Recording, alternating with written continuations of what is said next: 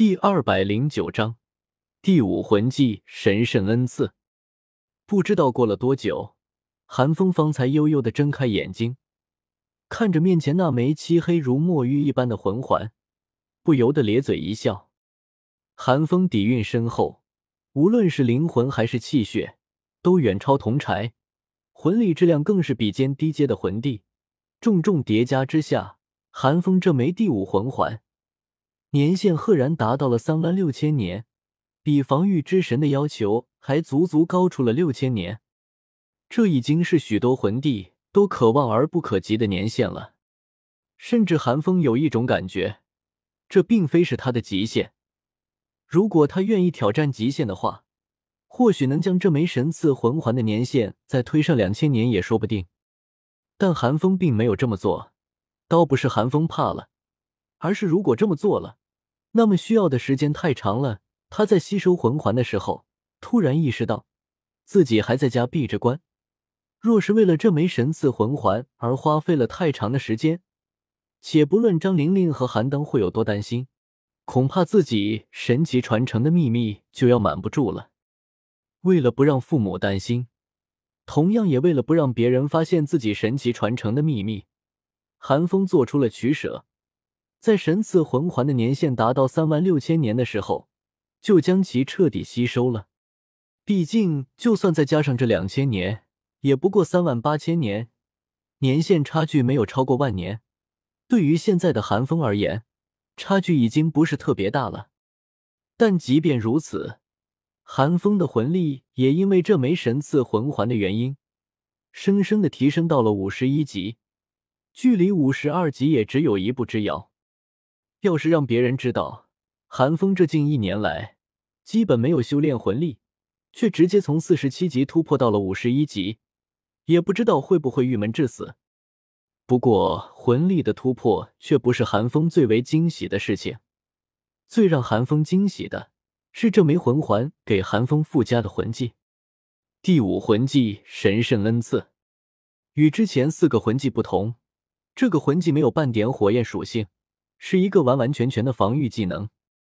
当寒风释放这一魂技的时候，将会以赤天之盾为中心，笼罩一片区域。在这片区域之内，寒风可以消耗魂力，令区域内的任何人获得与他同级别的防御力。指定人数越多，魂力消耗越大。同时，寒风也能消耗魂力，掠夺这片区域内魂师的防御力，增添在自己身上。的确是掠夺，不讲道理的掠夺，不需要对方的同意，只要对方的修为低于寒风，并且在寒风第五魂技的区域之内，寒风便能掠夺对方的防御力，即便只是差了一级，寒风也能掠夺。如果目标主动的话，就算修为稍微超过寒风一点，寒风也能获取目标身上的防御力。当然。目标的修为越高，数量越多，所需要消耗的魂力自然也就越多。以寒风目前的魂力修为而言，想要赋予他人与自己平级的防御力，目标最多选定五个。想要掠夺的话，也最多只能掠夺五个魂宗级别的魂师。在这个基数之上，如果再多，寒风的战斗时间就将大大缩短，估计就又要出现像魂师大赛决赛那样。只有三分钟的窘境了，而且赋予与掠夺这两个效果是不能同时施加在同一个人身上的，否则寒风一边赋予一边掠夺，无限叠加，岂不是左脚踩右脚，原地起飞了？这个魂技的范围也受限于寒风的魂力，以寒风的修为，笼罩一个百米半径的圆形区域是最佳的选择。有了这个魂技。韩风最先想到的就是戴沐白和宁荣荣。宁荣荣拥有防御属性增幅的辅助魂技，自然不必多提。如果条件允许的话，宁荣荣打出五道防御之光，落到五个不同的目标之上，再被寒风掠夺，寒风将会获得无与伦比的增幅。而戴沐白的第一、第三和第四魂技，能够将自身的防御力提升百分之三百。如果寒风获得了他身上的防御力，就算不再使用其他魂技，寒风的防御力也将到达魂帝的级别。若是再加上寒风身上各种魂技叠加，寒风甚至能站在赵无极面前，让他战力全开的狂轰滥炸，到寒风的魂力枯竭为止。而且别忘了，寒风的炎龙铠甲与炎龙御神袍是能够附着在别人身上的。就算寒风拿走了戴沐白的防御力，有炎龙铠甲在，寒风也不用担心戴沐白变得不堪一击。自从得到了这个魂技之后，寒风的头脑变活络了起来，各种各样的战法浮现，比如用赤天之阵围住神圣恩赐的范围。比如用不动阎罗保护被自己夺取防御力的对象，将所有防御力堆叠到不动阎罗之上；再比如掠夺敌方、增幅己方等等，诸如此类，不胜枚举。哈哈哈！三万六千年，你小子没让老夫失望。就在寒风无数脑洞涌现的时候，防御之神欣慰的声音再度在他脑海之中响起，听得出来。防御之神现在很高兴，除了寒风超额完成他的要求之外，同样也有寒风这个魂技的原因。防御之神为了给寒风打下防御之基，可谓是煞费苦心。而这枚神赐魂环，便是防御之神的第一步。这个魂技可是防御之神精挑细选，并且不惜耗费神力，方才固化在那枚神赐魂环之中的。若非如此，以寒风的武魂属性，岂能只有单纯的防御像魂技，却没有半点火焰属性的特征呢？寒风自然不知道防御之神的良苦用心，见防御之神还在关注着自己，心头一震的同时，试探般的向神灵玉骨珠传去一道信息：“前辈，能听见吗？别叫前辈，听着怪疏远的。你既然是老夫传人。”便唤老夫一声玉老吧。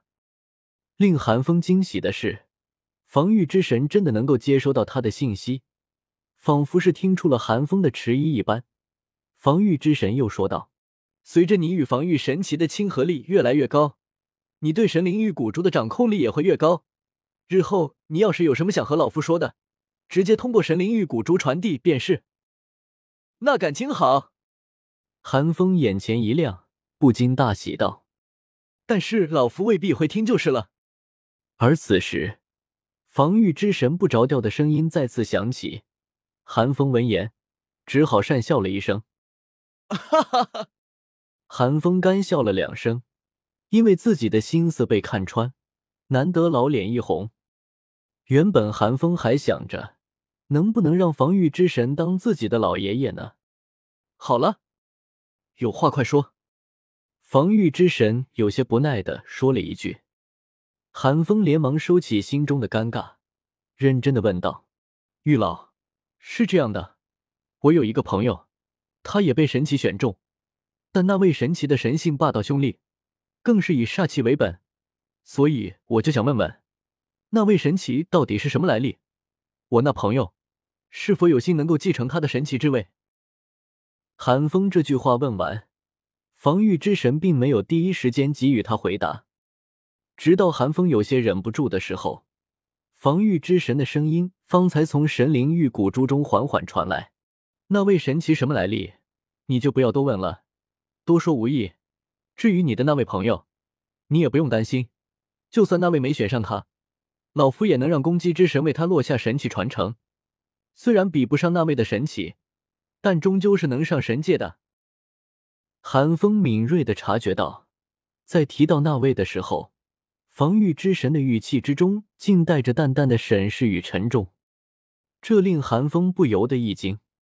防御之神是谁？防御之神的记忆之中，寒风可是看到他硬刚修罗神和毁灭神这样一位天不怕地不怕的人物，居然也有令他忌惮的存在。不只是你那朋友。你那朋友的小女友虽然天赋差了点，但勉强也能继承个三级神。老夫再帮你们运作运作，速度那丫头最近也到瓶颈了，到时也能落下传承。你那小女友天赋不错，二级神应该没问题。老夫再豁出了这张老脸，帮你求个一级神起来也不是不行。至于另外那几个小家伙，你就不必担心了，他们都是顶尖的成神之资，自然会有神奇找上门去。也就那个魂兽化形的小丫头有些麻烦。你小子也知道，老夫和修罗和毁灭的关系并不是很好啊。防御之神并不在意寒风心中所想，只是自顾自般的说着。寒风听防御之神说完，哪里还有半点惊讶？他只觉得心头一暖，第一次有些生涩的对防御之神说道：“玉老，你这怎么感动了？”透过手中的平面，看着寒风瞳孔微颤的样子，苍茫古殿中的防御之神咧嘴一笑，戏谑的说道：“既然是老夫的传人，老夫自然不能让你像老夫一样孤老于这神界之中。”听到防御之神这句话。韩风突然想起那日在防御之神记忆之中看到的景象，一向没心没肺的韩风此时竟觉得眼角一酸。玉老，在此之前，韩风一直将防御之神当作高高在上的强大神明，直到现在，韩风方才觉得防御之神是一个鲜活的人，对防御之神升起了亲近之心，将防御之神当做了长辈一般的存在。神界之中。防御之神看着寒风态度的变化，沧桑的瞳孔泛起一丝波澜，喃喃道：“是儿啊。”但防御之神嘴上却没好气的对寒风呵斥道：“婆婆妈妈的像什么样子？老夫告诉你，别以为通过了第二考就能放下气血之房的修炼，老夫也不放。告诉你，神奇最后一考，便是要求你的精气神全部到达极限斗罗的级别。你要是敢松懈，”哼哼，防御之神带着浓浓的威胁冷哼了两声，寒风原本酸涩的眼角顿时一抽，翻了个白眼，心中暗道：老头可真不给人感动的机会啊！当然，这话是不可能和防御之神说的。寒风只好点了点头，说道：“谨记玉老教诲。”在此之后，防御之神就没再出声了。神灵玉骨珠再次一颤，将神奇第三考的内容告知了韩风。防御之神第三考：灵魂之防，击败灵魂之暗，奖励防御神奇亲和力百分之十五，神赐魂骨一枚。